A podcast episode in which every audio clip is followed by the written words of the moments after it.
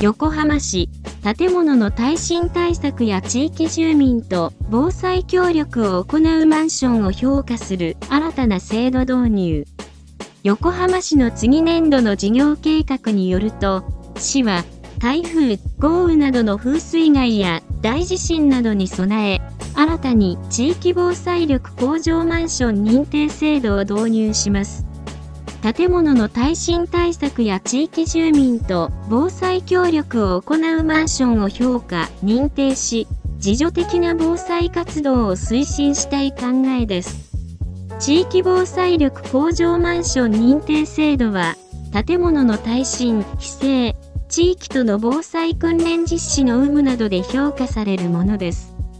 マンション周辺地域も含めた防災力向上が目的。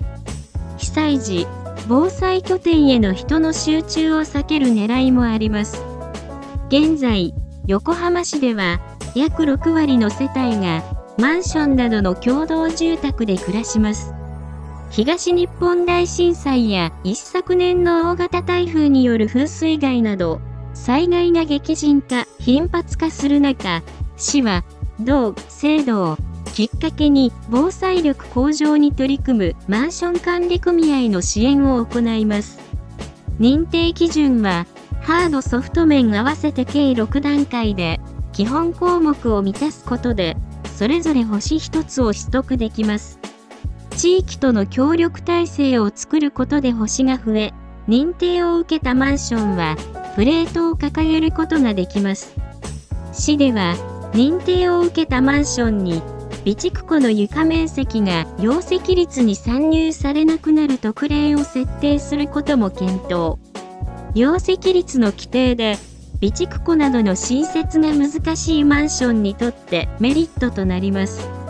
市は、認定マンションをホームページ上で公開するほか、星の取得に取り組む管理組合に対し、防災アドバイザーの派遣も検討。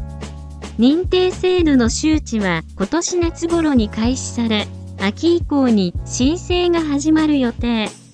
市は、初年度は2、3件、次年度からは年間5件程度の認定を想定しています。試験地区局の担当者は、あらゆる災害に備えが必要。マンションだけでなく、地域との協力体制を作る初めの一歩になればと期待します。